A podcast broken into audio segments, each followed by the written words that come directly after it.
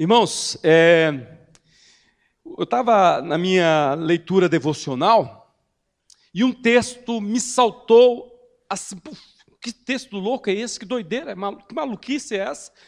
E naquele momento o pastor Kelso me ligou e falou, Paulinho, é, você não quer trazer a palavra?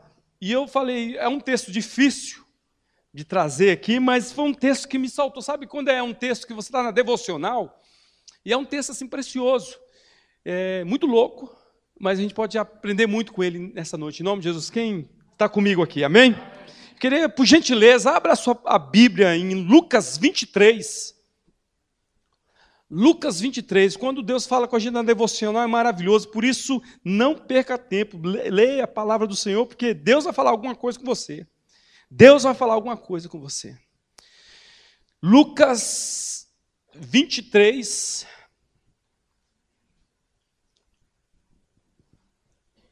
versículo 8 e 9. Eu vou ler aqui, tá? Lucas 23, versículo 8 e 9. Herodes, vendo a Jesus, sobremaneira se alegrou. Olha que louco. Herodes, vendo a Jesus, sobremaneira se alegrou, pois havia muito queria vê-lo, por ter ouvido falar a seu respeito. Esperava também vê-lo fazer algum sinal. E de muitos modos o interrogava. Jesus, porém, nada lhe respondia. Quero olhar, ler de novo. Herodes, vendo a Jesus, sobremaneira se alegrou, pois havia muito queria vê-lo, por ter ouvido falar a seu respeito. Esperava também vê-lo fazer algum sinal, e de muitos modos o interrogava. Jesus, porém, nada lhe respondia. Meu Deus, fala conosco nessa noite. Espírito de Deus nos conduza. O tema dessa palavra que eu quero trazer hoje é: quem é Jesus para você? Quem é Jesus? Quem é Jesus para você? Gente, eu, eu li esse texto e fiquei doido. Herodes era o maior pilantra da época. O bicho era ruim, o cara era mau, já tinha matado João, já, já, fica, já tava, é, morava com a sobrinha, já tinha tomado a sobrinha do próprio irmão. O cara era, da, era uma peste, era uma peste. Eu acho tão doido que Herodes muito se alegrou, porque quando, isso aqui é no final lá, Jesus estava para ser crucificado, Pilatos manda Jesus para Herodes, e Herodes, quando ficou sabendo que Jesus ia vir para bater um papo com Jesus, muito se alegrou. Ele ficou muito feliz. Agora a expectativa, a expectativa dele foi frustrada, porque a visão que ele tinha a respeito de Jesus estava errada. Quem é Jesus para você? Essa é uma, uma, uma pergunta muito importante para os tempos de hoje, irmãos. Essa é uma pergunta, talvez a mais importante pergunta que podemos fazer nesses dias. Nós vivemos os piores dias que eu já vi na minha, desde, dos mil, desde quando eu nasci, em 1925. Esses são os piores dias que eu já vi. Eu vou te falar, gente, é tempo ruim que nós estamos vivendo, confuso. É um tempo confuso. Gente, eu, eu, eu, eu trabalhei com jovens é, sete anos. E a gente debateu por vários problemas, várias situações, pessoa, ninfomaníaco, ninfo, ninfo mitomaníaco, é, homossexualidade, tantas, tantas coisas loucas que a gente fala, meu Deus, que tempo é esse? Que tempo é esse? Que dificuldade. Hoje vemos a maldade, pessoal ruim, pessoal maligno, fazendo só ruindade aí pelo mundo. A, a sociedade está sem sem, sem rumo. Nós vivemos num tempo de pós-verdade. Nós vivemos num tempo chamado pós-cristianismo. Nós vivemos num mundo de fatos alternativos. Que tempo difícil. E a pergunta é: quem é Jesus para você? Porque essa resposta, ela vai determinar muitas coisas na tua vida. Essa resposta hoje, essa análise, a gente tem que de vez em quando passar e perguntar para a gente quem é Jesus para nós. Ele será que ele é só um, um, um, um sábio? Tem muita gente que acha Jesus super legal. Puxa, Jesus fala coisas interessantes. Uh, Jesus fala, dê a César o que é de César. Nossa, pá, será que Jesus é apenas um profetinha? Será que Jesus é um mágico? É como Herodes estava vendo Jesus. Herodes queria ver Jesus fazer mágicas na frente dele, e muitas vezes nós nos pegamos nessa situação. Quem é Jesus? Quem é Jesus para nós? Será que a gente está esperando de Jesus só mágica? Será que nós estamos esperando que Jesus nos alegre e faça alguma coisa para nos movimentar a nossa vida, para agitar a nossa vida, para resolver nossos problemas? Será que Jesus só é um, uma pessoa que vai resolver alguma coisa na nossa vida? Quem é Jesus para nós? É uma pergunta importante, porque dela vai originar muitas atitudes da nossa vida, muita resposta. Através dessa pergunta, quem é Jesus? Nós somos capazes de entregar nossa própria vida dependendo da resposta que a gente dá. Dependendo da resposta que a gente dá acerca de Cristo, a gente pode deixá-lo por qualquer coisa. dependendo da resposta que demos a respeito de quem é Jesus, nós podemos sofrer as maiores lutas e dificuldades que nós perseguiremos até o fim a nossa luta, a nossa fé, até encontrar com Cristo Jesus nas alturas. Quem é Jesus? É tão lindo o Evangelho de João, o Evangelho de João é chamado Evangelho teológico. É o Evangelho que vai tratar Jesus mais teologicamente. E ele já começa lançando uma pérola linda que ele fala assim: no princípio era o Verbo, e o Verbo estava com Deus, e o Verbo era Deus. Ele prossegue falando que sem Jesus, nada do que se fez, se, se fez faria.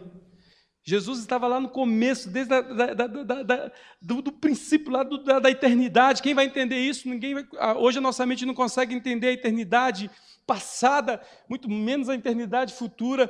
E Jesus estava lá desde o início da eternidade, no, do princípio de todas as coisas. Ele estava lá. Ele é o Rei dos Reis, Senhor dos Senhores. Ele é o herdeiro de todas as coisas. Ele está assentado nas regiões celestiais. O nome de Jesus é sobre todo nome. Essa perspectiva tem que voltar para a igreja. Muito mais do que uma pessoa que resolve problemas, muito mais do que uma pessoa que faz milagres, Jesus Cristo é aquele que era, que é e sempre há de ser. Essa perspectiva muda, gente. Quando a gente começa a observar quem de fato Cristo é nós, para nós. É quando a gente tem a verdadeira revelação de Cristo, tudo muda. E eu pensei aqui em quatro coisas que, quando entendemos quem é Jesus, quando nós percebemos quem é Jesus, quando nós recebemos a revelação, como Pedro falou, tu és Cristo, tu és Cristo, o Messias prometido, aquele desejado, aquele querido.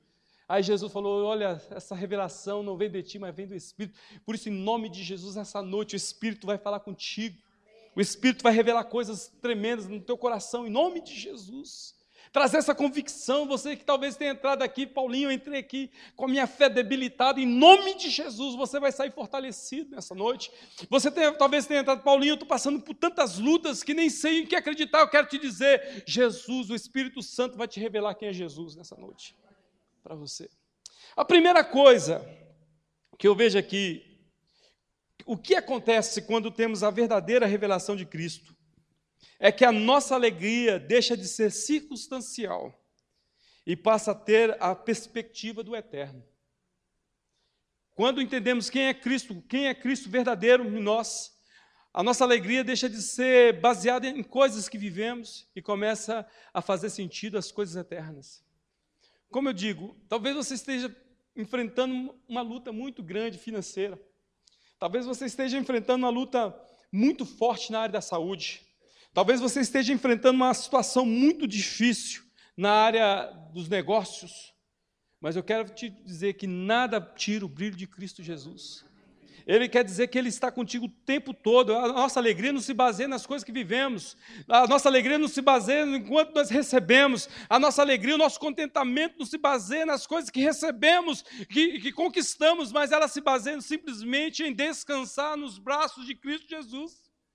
Quando o apóstolo Paulo, ele falou lá em, em Filipenses, alegrai-vos sempre no Senhor. Novamente, alegrai-vos. Isso é tremendo, irmão, porque o homem estava na cadeia. O homem estava acorrentado, o homem estava preso, e ele diz: alegrai-vos sempre no Senhor, outra vez alegrai-vos. E ele fala assim, em Filipenses mesmo 4,11: Eu aprendi a estar contente em toda e qualquer circunstância. Isso é quem está começando a entender, está entendendo quem é Cristo. Ele é muito mais do que possuímos, muito mais do que temos, muito mais do que conquistamos, muito mais do que fazemos. Cristo é tudo em nós. Então, na realidade, quando o apóstolo Paulo a coisa mais incrível, um texto que passa a ser percebido em 2 Timóteo, quando ele vai terminando a carta e já está quase, quase para ir para a morte, ele fala assim: Timóteo, passa, traz a minha capa que está lá em Trode, me traz os pergaminhos, os, os livros, principalmente a Bíblia. Eu fico pensando, meu Deus do céu, como um cara que está à beira da morte, já tem a sentença de morte, está preocupado com a capinha, com, a, com uns livros para ler e a Bíblia. Isso é o descanso no Senhor. Isso é a presença do Espírito Santo. Sabe, Deus vai trazer sobre as nossas vidas nesses dias isso, irmãos. Sabe, quando a gente anda descabelado, entristecido, a gente anda ansioso, não sabendo se está debatendo para um lado para o outro, quero dizer que o Espírito Santo quer nos proporcionar esse descanso. Esse descanso. Eu quero dizer para você, meu irmão, que tem uma vida feliz, plena, abundante para cada um. Não importa a situação que a gente esteja passando, não importa a situação difícil a qual você esteja passando, eu quero te dizer: há descanso no Senhor. Há descanso no Senhor. Você não precisa arrancar seus cabelos, você não precisa cair de desespero, porque Deus está contigo. Deus está contigo. O apóstolo Paulo ficou é muito maluco isso. Ele falou: traz uma capinha. Eu falava: olha, Timóteo, prepara o melhor advogado aí, meu filho. Traz aí um colchão ortobom que eu estou aqui morrendo aqui no, no calabouço. Ele me pede uma capa velha que está lá em Trode. E os livrinhos dele e a Bíblia. Meu Deus, em nome de Jesus, esse vai ser um tempo de descanso. Em nome de Jesus, sabe aquele remédio tarja preta? Meu Deus, vai acabar, vai acabar. Meu Deus, sabe, sabe aquele, aquela ansiedade que te, de, te deixa deprimido? Em nome de Jesus, a alegria do Senhor é a nossa força. Eu não quero diminuir as tristezas de ninguém, irmão. Eu não quero diminuir nada, eu quero dizer o seguinte: que Deus, Ele está conosco, Ele é o nosso descanso, Ele é o nosso abrigo, Ele é a nossa fortaleza. Eu acho tão lindo quando Neemias fala lá no capítulo 8, 10: a alegria do Senhor é a nossa força. Essa é uma, a declaração mais linda que existe. Sabe por quê? Neemias não estava de férias num resort. Neemias ele não estava descansando, Neemias não estava no palácio, Neemias estava lutando com Sambalá, Tobias, estava lutando com inimigos de dentro e de fora, ele estava passando dificuldades financeiras. Neemias declara e dá um brado: a alegria do Senhor é a nossa força. Acabou. Eu acho interessante que você leu o, o Abacuque, Abacuque é lindo. Abacuque começa falando, perguntando a Deus um monte de coisa. Por que, que o ímpio prospera? Por que, que Israel vai ser castigado por uma nação mais ímpia que ela? E ele começa num monte de por quê, por quê, por quê. E ele, Jesus, Deus simplesmente responde para ele assim, Abacuque, o meu justo viverá pela fé. A melhor resposta ao amor do Senhor por nós é agirmos e andarmos pela fé. Essa é a melhor resposta ao amor do Senhor. Aquele que tem a visão correta de Cristo, aquele que está tendo a revelação do poder, da glória de Jesus, a alegria dele é perena, perene, eterna. A alegria do servo de Deus é olhar para o futuro, para o porvir e falar: Eu tenho uma pátria celestial. Se eu, se eu sucumbir aqui hoje, se eu morrer aqui hoje, eu me levantarei lá no céu. Oh, meu, nada se compara. Eu sou da década de 70. A década de 70, os evangélicos, na época era chamado protestante, depois fomos chamados de crente, vulgarmente crente. A gente era xingado na rua. A gente, eu estava nas, nas quartas séries do primário, eu falei para a professora, era professora, além da escola, era professora do catecismo, e ela me perguntou assim: Meu filho, eu não te vejo no catecismo. Eu falei: A senhora não me vê porque eu não estou lá mesmo, eu não sou. Daí ela falou: Mas meu filho, por que você não vai no catecismo? Você é de que religião? Eu falei: Aí a classe toda parou, né? Olhou para mim, olhou assim. Eu sou crente. Aquela firmeza, né? Aí a, a, professora ficou: O quê? Você é crente? Você, é maluco? Chama sua mãe que eu vou ter uma conversa com ela. E chamou minha mãe. Foi chamar minha mãe. Mãe, a professora mandou chamar você. Eu, o que, foi? O que, que você fez, Paulinho? Eu falei que era crente. Aí minha mãezinha foi lá. Pois bem, ela, a professora perguntou para mim assim: Você está sabendo que o teu filho está falando que é crente? Minha mãe ficou espantada. É mesmo? É porque, a minha mãe falou, é porque agora eu estou frequentando a macumba. E ele está falando que é crente?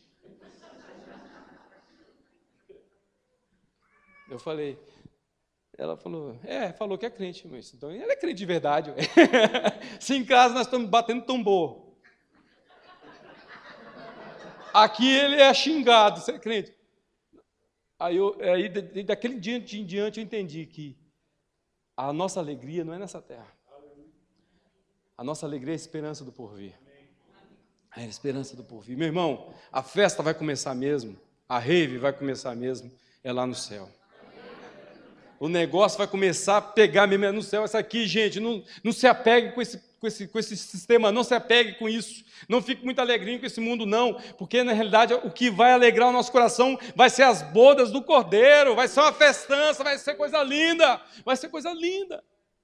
Eu me lembro que na década de 70 nós amávamos a eternidade, amávamos o porvir. Eu me lembro que quando eu ouvia falar sobre o céu, ficava maravilhado. Eu me, minha mãe falava, depois a minha mãe voltou para a igreja, ela falava, Paulinha, eu vou andar nas ruas de ouro.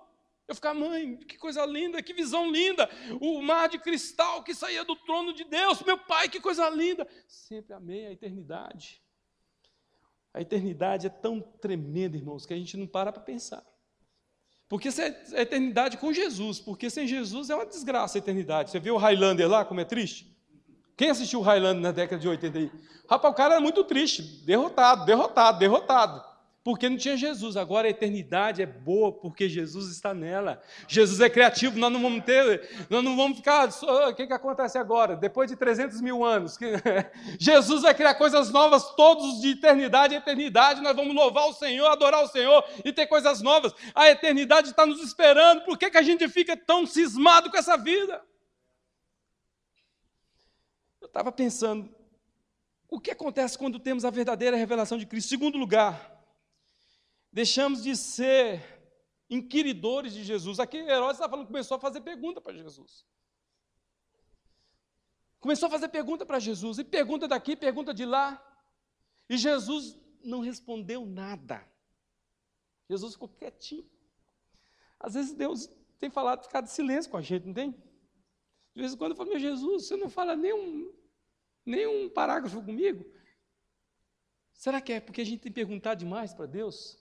Senhor, por que aconteceu isso na minha vida? Meu Deus, por que eles fizeram isso comigo? É tanta pergunta, meu Deus, por quê? Para quê? E vai perguntando e vai perguntando, e Deus fala assim: rapaz, faça como Abacuque, o meu justo viverá pela fé. Olha, as respostas, a glória de Deus vir, virá, virão, quando a gente aprender a descansar no Pai. Sabe, quando a nossa, a nossa mente começa a povoar, a nossa mente começa a povoar com perguntas, com questionamentos, eu sei que a nossa fé tem que ser inteligente, tem que ser racional, mas eu estou falando daqueles questionamentos: por quê, para quê? Aquela mágoa insistente no nosso coração. O Senhor me deixou passar por essa situação, por quê, Jesus? Por que, que eu vivi isso? Olha, gente, eu já passei muita coisa ruim, mas eu não quero nem saber mais, eu não quero nem perguntar. Eu quero olhar para o futuro, como o apóstolo Paulo disse: deixando-me as coisas para trás, sigo para o alvo, acabou o passado, pagou isso aqui, não quero mais saber. Eu quero é prosseguir para o alvo, eu quero ir para frente. Eu quero é seguir com Cristo Jesus, Jesus no céu. Oh, em duas vezes em Apocalipse, Jesus fala: Eu enxugarei dos seus olhos toda lágrima. Sabe, no céu, Deus vai, Jesus vai pegar o seu rostinho, meu irmão, e vai passar assim a, a mãozinha enxugando tua lágrima, coisa mais linda. E vai falar: sabe por que você passou isso? Sim, Jesus, é por isso, filho. Eu permiti, assim, enxugando as tuas lágrimas no céu. Por enquanto, tanta investigação vai trazer muita mágoa, muito desconforto para você. Há um tempo de falar: Senhor, eu quero descansar no teu amor. Eu quero descansar na tua graça, eu quero descansar no teu perdão, eu quero descansar, Senhor, nas tuas virtudes, na tua bondade. Eu vou te falar uma coisa: quando a gente começar a descansar em Deus, o Senhor vai começar a falar conosco, irmãos. Porque enquanto nós estamos gritando perguntas para Ele, Ele não responde nada mesmo. Ele não vai falar. Ele não vai falar mais o momento que a gente descansar o nosso coração, Senhor. Eu não sei porque aconteceu isso. Eu não sei porque essa pessoa fez isso para mim. Eu não sei porque quando criança fui molestado. Eu não sei, não sei, não sei, não sei, não sei. Mas eu descanso em Ti. Aí o Espírito Santo vai começar a te falar. O Espírito Santo vai começar a te tocar, o Espírito Santo vai começar a te curar em nome de Jesus.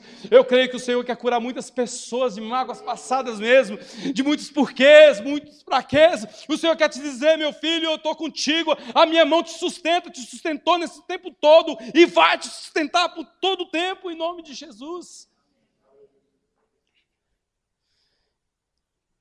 Começamos, a gente começa a ter um relacionamento a gente deixa de ser interrogador e começa a se relacionar com Cristo.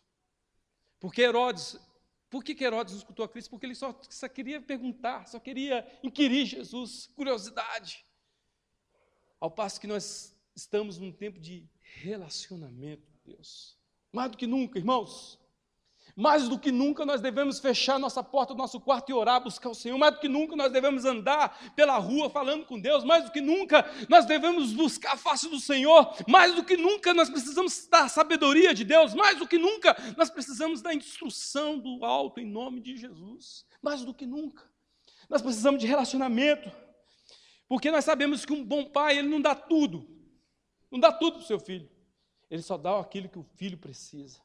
Talvez você tenha insistido tanto em algumas coisas para Deus, mas Deus tem falado, meu filho, disso eu não vou te dar, mas eu vou te dar o que você precisa. Vou te, vou te dar descanso, graça, vou te dar o meu Espírito Santo, a minha força, o meu bálsamo, o meu conforto, o meu consolo, a minha palavra, a minha presença. Oh, irmãos, a presença do Senhor é tudo, é tudo. A presença do Senhor, ela cura, ela liberta. Quantas vezes já cheguei aqui na igreja, Parece, tinha uma época na minha vida que parecia que as, as, eu vinha para o ensaio às 17, 16 horas era o horário das más notícias. Paulinho, meu filho, é, é sua mãe que está falando? Ah, mamãe, tudo bem? Meu filho, nem te conto. Não. Será que a senhora nem vai me contar ou vai contar? Sim, eu vou te contar. Pá! Cheguei uma vez, minha mãe me deu uma notícia que eu saí desmaiado quase. Saí catando mata, levantar assim e fala, Maria, vamos para a igreja, minha filha. Arruma aí, vamos para a igreja, vamos orar. Cheguei e ia ministrar o louvor. E eu sei que aquela notícia assim, ó, sabe uma notícia? Pam, pam, pam. Eu, meu pai, o que, que é isso? Meu Deus, como isso foi? Aí as perguntas. Como isso foi acontecer? Por quê, Jesus? Porque eu estou aqui te servindo na casa. Eu estou te servindo e recebo uma notícia. De... Aí eu, daquele momento, eu falei, meu Deus, para. Pá. Peguei uma música de alegria. Aí comecei a, celebrar, a dançar que nem um maluco. Meu irmão, resolveu o problema? Não resolveu, não. Mas o bálsamo celestial, a presença de Deus, me trouxe consolo, me trouxe alegria de volta. O problema estava lá e ficou, e está ainda até hoje falando assim: eu estou aqui, mas ali eu não tenho o que fazer. É só Cristo Jesus e eu posso falar, olhar aquele problema e falar: Deus vai resolver, Deus vai, Deus vai tocar. Enquanto isso eu louvo, enquanto isso eu adoro, enquanto isso eu exalto. Eu quero dar uma dica para vocês, irmãos. Você está com uma situação bem crítica aí, louva em cima disso. Lembra do negócio e fala assim: agora eu vou adorar. E levanta suas mãos e adora diante da tua casa. Faz de doido, adora o Senhor na meio da rua. Eu fiz muito disso. Oh, aleluia, glória ao teu nome, Senhor. A gente tem que pagar de doido muitas vezes. A gente tem que demonstrar o nosso amor, o nosso querer por, por Deus, a nossa paixão por Jesus. Meu irmão, nós temos que encher os nossos lares de adoração. Nós temos que encher a nossa casa de louvor, nós temos que encher o nosso, a nossa residência da presença poderosa do Altíssimo, aquela que consola, aquela que transforma, aquela que muda, aquela que tira toda a tristeza. Oh, essa tristeza está chegando, meu irmão, levanta a tua mão e adore ao Senhor e exalte ao Senhor. Oh, você pode estar não entendendo, as pessoas vão falar: esse cara está maluco, ele está passando por uma série de problemas e ainda está adorando o Senhor. É isso mesmo, é isso mesmo, é isso mesmo. Quando temos um relacionamento com Deus, ele começa a fazer como ele fez com, com, com, com Abraão, gente, coisa mais linda.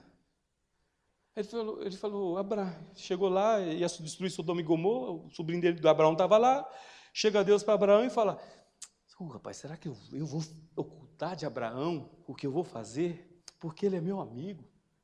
Oh, gente, sabe que eu, eu creio que Deus vai começar a trazer revelações para vocês. Mas não é para vocês, não, é para você abençoar as vidas. Pessoas chegarão na tua, na tua vida, na tua casa, e receberão a palavra de Deus. Pessoas que estão desorientadas, sem rumo, receberão a palavra profética da tua boca. Você receberão uma palavra de conhecimento, de sabedoria. Deus quer te usar muito, meu irmão, mas você precisa ter um relacionamento. Você precisa ter um relacionamento, não a vivência de curiosidade com Deus, com Cristo, mas precisa de relacionamento. E aí Deus vai te levar no shopping center e você vai trazer uma palavra de revelação para a pessoa. Você vai chegar no lugar e Deus vai trazer a presença, a unção e Deus vai tocar essas vidas. Eu tinha 18 aninhos. Tinha um cabelo que vinha daqui, ó. Eu fui, eu e um amigo meu, numa padaria comprar pão depois do culto.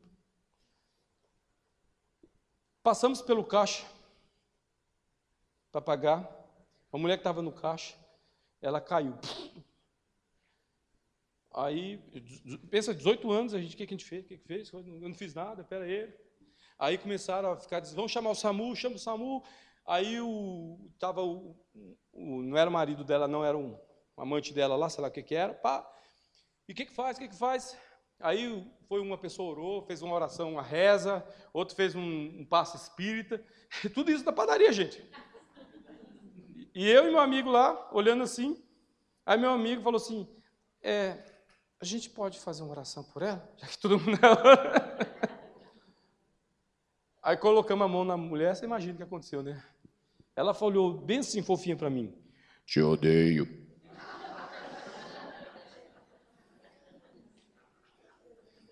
Eu falei, é, eu olhando para meus olhinhos. e eu, 18 anos, gente. Ah, não, as perninhas assim, ó. Ah, é? Só se você me alcançar.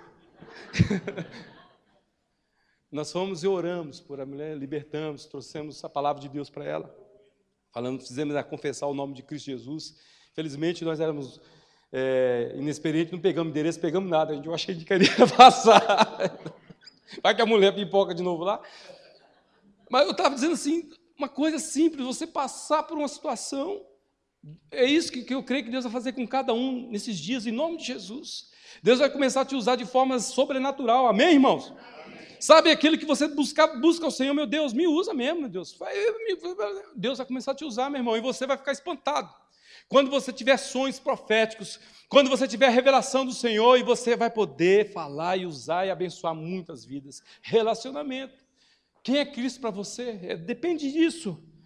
De, e quando a gente, a gente entende esse relacionamento com Deus, a gente começa a entender o que é amizade com Cristo. Amizade.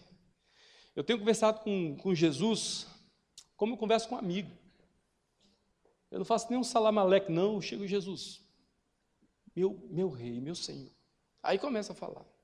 Aí, se eu estou me sentindo tentado a alguma coisa, eu falo, Deus, Jesus, eu estou na tentação. Me ajuda, segura a minha mãozinha, me, me ajuda a passar esse val. Quando eu estou na provação, eu falo, Jesus me sustenta. Relacionamento. Esses dias não é mais religião, não, gente. Esses dias não, não, não conseguiremos viver na religião. Nós não conseguiremos viver nos dogmas. Nós só vamos passar esses tempos maus que vão piorar. O mundo vai piorar, pode ter certeza, a situação vai piorar, mas eu sei que Deus vai te visitar com glória, e a alegria do Senhor vai te transformar, meu irmão, a alegria do Senhor vai te levantar nesses dias. Você vai viver situações adversas, mas com um sorriso no rosto, você vai viver situações difíceis, mas com a alegria do Espírito Santo te impulsionando para frente. Relacionamento. Relacionamento, vivência com Jesus. Aí Jesus começar a contar os, seus, os segredos para você, ó, sabe o que está acontecendo? Sabe aqueles anseios que Deus tem para a terra nesses dias? Você vai começar a falar para você. Você vai falar que doido é isso? Deus está começando a revelar coisas que Ele está pensando em fazer no Brasil. Deus vai começar a revelar coisas que Ele está pensando em fazer no, no hemisfério sul, no hemisfério norte. Para você, você vai falar: quem sou eu? Você é uma pessoa que tem relacionamento com Cristo. Você é uma pessoa que tem um relacionamento com o Espírito Santo. Você é uma pessoa que está atenta à voz de Deus. Terceira coisa, com com a verdadeira revelação de quem é Jesus para nós, as nossas possibilidades aumentam. Simples assim. Você pensa na, na, em Pedro, gente. Você pensa naquele, naquela mão de pescador, a unha suja até a metade, aquela, aquele pé cascorento, aquela barba nojenta dele, deve ser tudo babado. Eu fico pensando, Pedro, um cara bem esculhambadão, assim, bem, aquele homem, pescador, pescador rude, transtornou o tempo dele. Foi para tudo quanto é lugar. É, trouxe a palavra, curou, a sombra de Pedro curava. Você pensa no apóstolo João também, outro pescador cascorento. Ele escreveu o evangelho mais lindo, o evangelho de João, que coisa mais maravilhosa. Ele escreveu o Apocalipse. Gente, ele teve a visão de Pátimos. Ele foi um homem que tocou, está nos tocando até hoje a palavra dele. Você pensa no apóstolo Paulo, que era um empresário, fazia tendas, era um cara inteligente. Puxa, mas o sonho de Paulo era no máximo assim: eu vou ser um cara influente em Jerusalém, vou ser o cara, estou até fazendo isso aí, estou até perseguindo os caras aí para pegar moral com eles. Eu vou ser um empresário bom aqui, vou pegar muito cascalho, você o cara, você é o cara de Jerusalém, você é o rei do Sinédrio. O cara, ele foi muito além, ele se tornou o maior escritor do Novo Testamento. Ele influenciou até o capitalismo, influenciado pelo apóstolo Paulo. Ele influenciou o pensamento ocidental totalmente. Você pensa no Lucas, que era médico. Ah, já era bom, o cara é médico, ah, o cara cura. O cara se tornou um, um, companheiro do apóstolo Paulo, aventuras mil, naufrágio, vivências, aventuras. Ele também se tornou o escritor do Evangelho de Lucas, que, que nós lemos nessa noite. Ele escreveu o Atos dos Apóstolos, e se, a, a história diz que ele se tornou o pastor de Éfeso. É o cara ele era um cara, Deus potencializou. O que, Deus, o que o relacionamento com Cristo vai, vai te melhorar, meu irmão. Você vai ficar até mais bonito. Eu tenho um exemplo, eu tenho um amigo meu, não sou eu, né? Estou me esforçando aqui. Um amigo meu, ele morava na minha rua. Eu fui eu que apresentei o evangelho para ele. Falei, oh, tua vida está uma desgraça, filho. só Jesus Cristo para te arrumar. O bicho era feio, que ele não me veja falando isso. Esquisito fedorento. Morava num barraco pior do que o meu. O barraco dele era pior do que o meu. O barraco era do meu tamanho. E olha que eu tinha um metro e meio naquele tempo. O barraco era horrível. A mãe era, era maluca, gente. Ela não, era, e o pai tinha abandonado lá. Ia ser um zero, ninguém, um zero ninguém. E ele gaguejava. Feio, pobre, morava longe, que era em Bralândia. E eu apresentei Jesus para essa moléstia. Fala, moléstia, chega aqui. Você está mal, bicho. E apresentei Jesus. Jesus pá, aceitou Jesus. Virou um crente melhor do que todo mundo. Primeira coisa que fez foi começar a estudar. O bicho começou a estudar, estudar, estudar, estudar. Passou no concurso do BRB, que era o banco lá. Depois passou no concurso da Câmara Federal.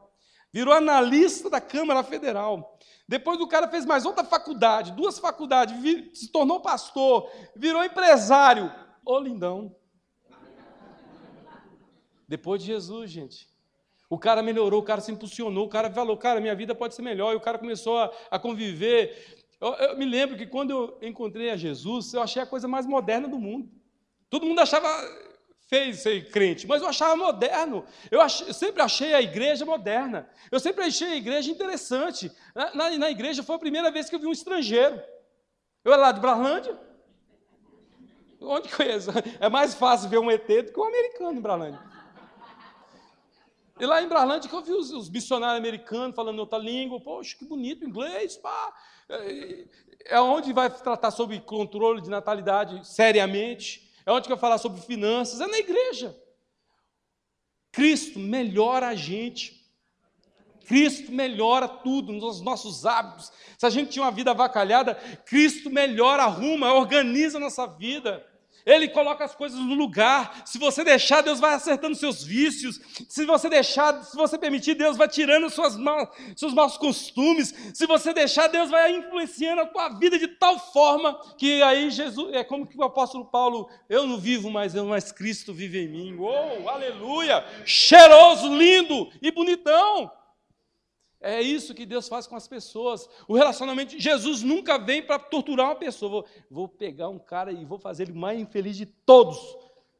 Não, Jesus vem para trazer alegria, felicidade, deixar a gente melhor, deixar a gente mais digno, um cidadão mais honrado. Eu não vi país que, que, que tenha na sua história pessoas que encontraram Cristo ficou pior. Onde tem um cidadão de, de, do, do, do Senhor, um cidadão do céu, ele é também um cidadão bom da terra ele é cumpridor de suas obrigações, ele começa a pagar imposto, ele começa a acertar sua vida, ele começa a tratar melhor sua esposa, ele começa a cuidar melhor do seu filho. Quando ele encontra Cristo de verdade, ele melhora, ele vai para cima. E eu sempre tenho profetizado nessa igreja: jovens dessa igreja vão ser influenciadores do Brasil. Eu tenho profetizado que jovens dessa igreja vão trazer um novo avivamento para o Brasil. Eu sei, eu creio nisso em nome de Jesus. Eu creio que Deus vai levantar jovens aqui para ser representantes da nação pessoas que vão trazer o caráter de Cristo na política, pessoas que vão trazer o caráter de Cristo nas empresas. Eu tenho profetizado lá, Nedinho, lá na vila, a vila, a Vila Olímpia vai ser a vila mais linda de Campinas. Cheia da presença de Deus, cheia de gente boa, cheia de gente, cheia do poder do Espírito Santo, cheia de gente vencendo na vida. O Evangelho, quem tem um relacionamento com Deus, com, com Cristo, quem reconhece isso, ele melhora. E por fim, meu irmão, quando nós reconhecemos quem é Cristo, nós sabemos o nosso destino. A melhor coisa, pastor Eugênio, como é confortante saber que se der um piripaque em mim, é paf, puf. Jesus, pá, chega cá. Nós temos um destino, gente. Sabe, as pessoas estão sem destino, não sabem para onde vão pessoa fala que não crê em Deus, que não acredita em Deus, que não crê em Jesus. Mas na hora do vamos ver mesmo, quando o avião sacoleja, ele fala, ah, crê em Deus, Padre. O cara começa a crer. Porque a coisa mais linda do ser humano, de, de, desse relacionamento do ser humano com Deus, é o destino que Ele nos deu. Nosso destino, quando a gente pecou, quando a gente errou, a gente falhou, nosso destino era o inferno. Era o inferno, era lá a rua dos infernos 666. Agora, quando Cristo nos resgatou, nos remiu do pecado, quando Ele morreu na cruz, Ele nos deu lá, Nova Jerusalém 777, chega aí que a tua mansão está preparada. Jesus disse lá em João capítulo 14, não se turbe o vosso coração, credes em Deus, credes também em mim, na casa do meu pai há muitas moradas. Gente, lá não tem problema de habitação não. Lá não vai ser pombal, lá não vai ser casinha minguada, não, vai ser mansão celestial. Olha, ele falou o seguinte: não fique preocupado, porque eu estou preparando uma casa para você. Talvez você esteja passando uma situação tão difícil, você perdeu pessoas tão queridas suas. Eu quero te dizer, Deus está preparando um lugar para você também, em nome de Jesus, e você vai poder se encontrar com seus queridos que morreram em Cristo Jesus. Eu queria que você abrisse, por gentileza, Apocalipse. Eu queria encerrar com esse texto. Apocalipse capítulo 5.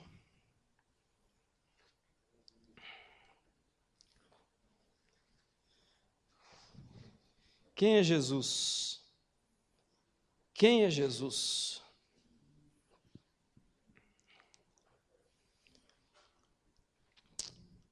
Capítulo, capítulo 5, versículo 7 diz assim: Eu queria convidar o pessoal do louvor.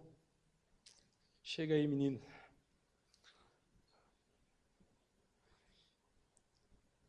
Apocalipse capítulo 5, versículo 7. Diz assim: Veio, pois, Jesus e tomou o livro da mão direita daquele que estava sentado no trono.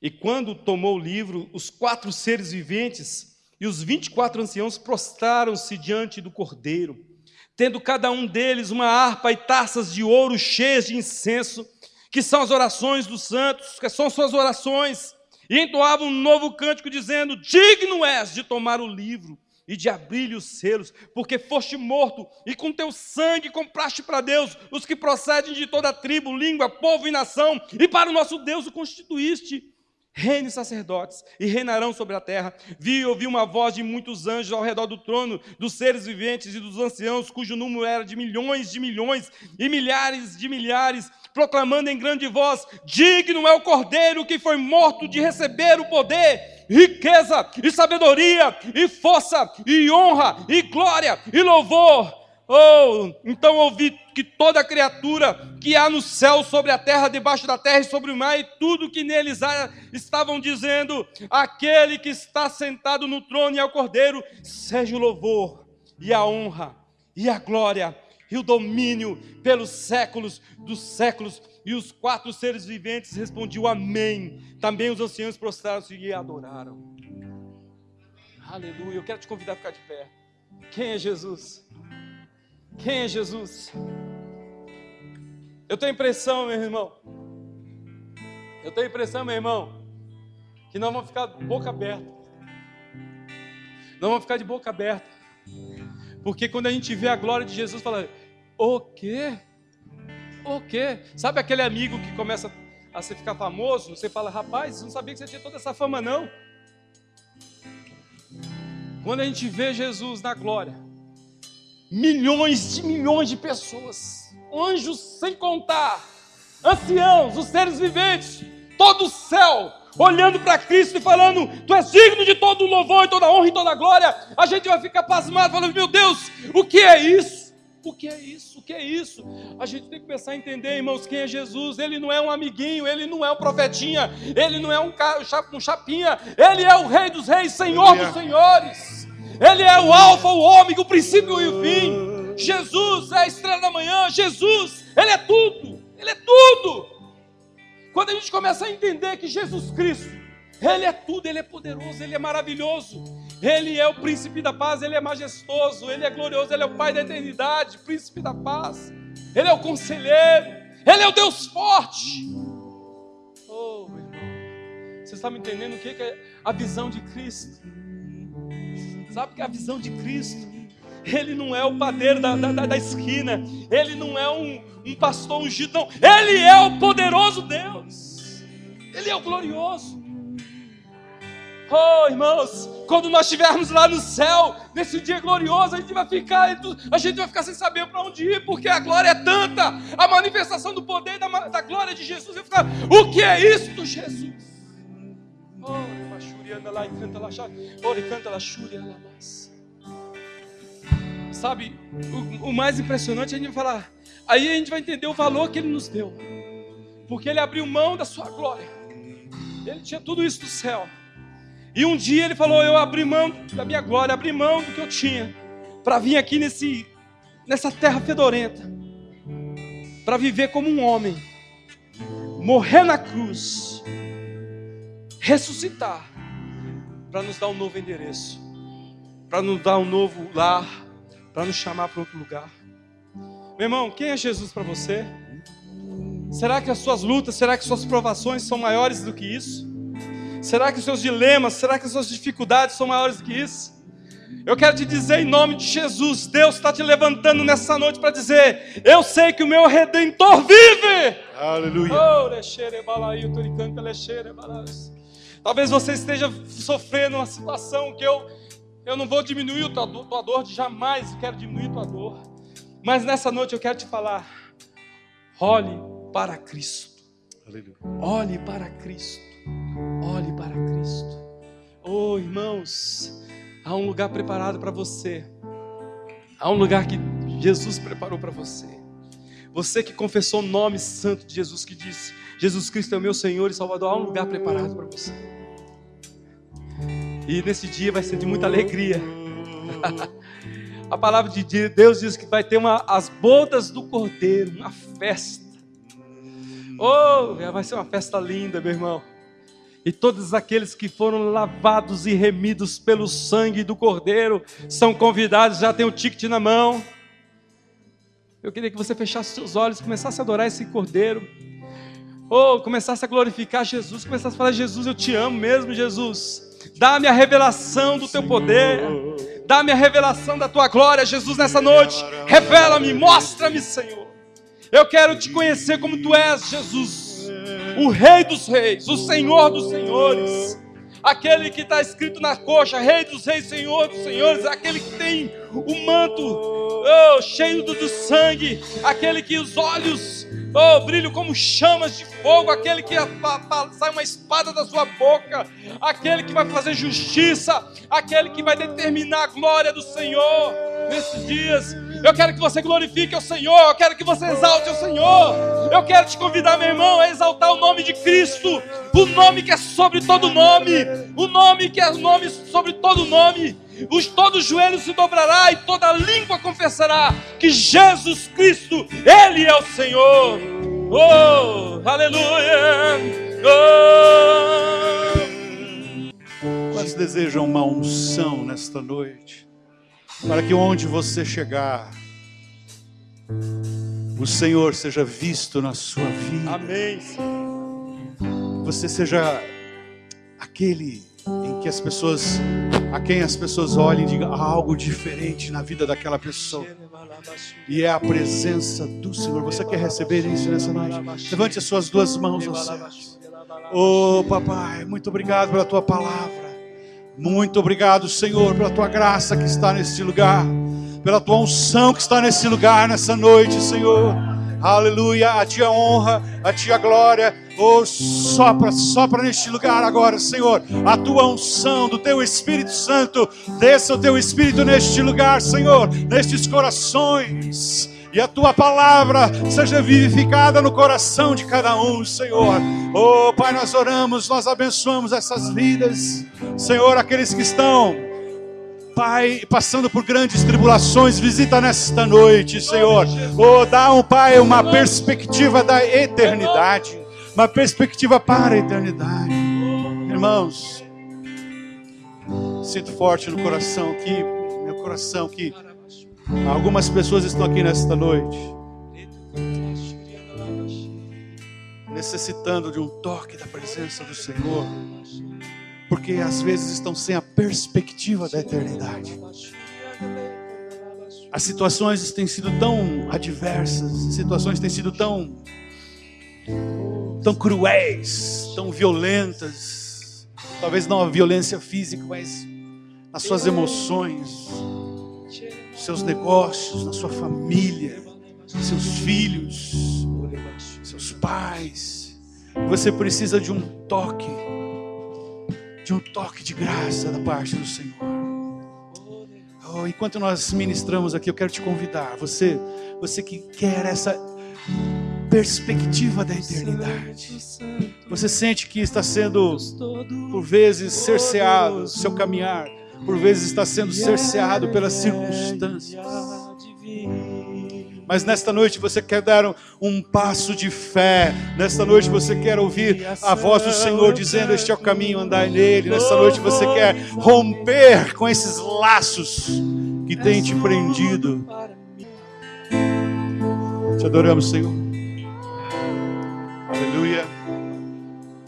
Receba, meu irmão, toda a unção que foi fluiu nesta noite, da parte do Senhor para sua vida, uma expectativa, uma perspectiva da eternidade, sabendo que Ele é poderoso para fazer infinitamente mais do que nós pedimos e do que nós pensamos porque Ele é um Deus bondoso, Ele é um Deus que ama os seus filhos. Saia daqui nesta noite crendo nisso, que o Senhor te ama, que você é muito precioso e que você é o filho dele, a filha dele, para o seu louvor e para a sua glória. Amém? Amém? Então você pode dar um abraço em vários irmãos e vamos na paz.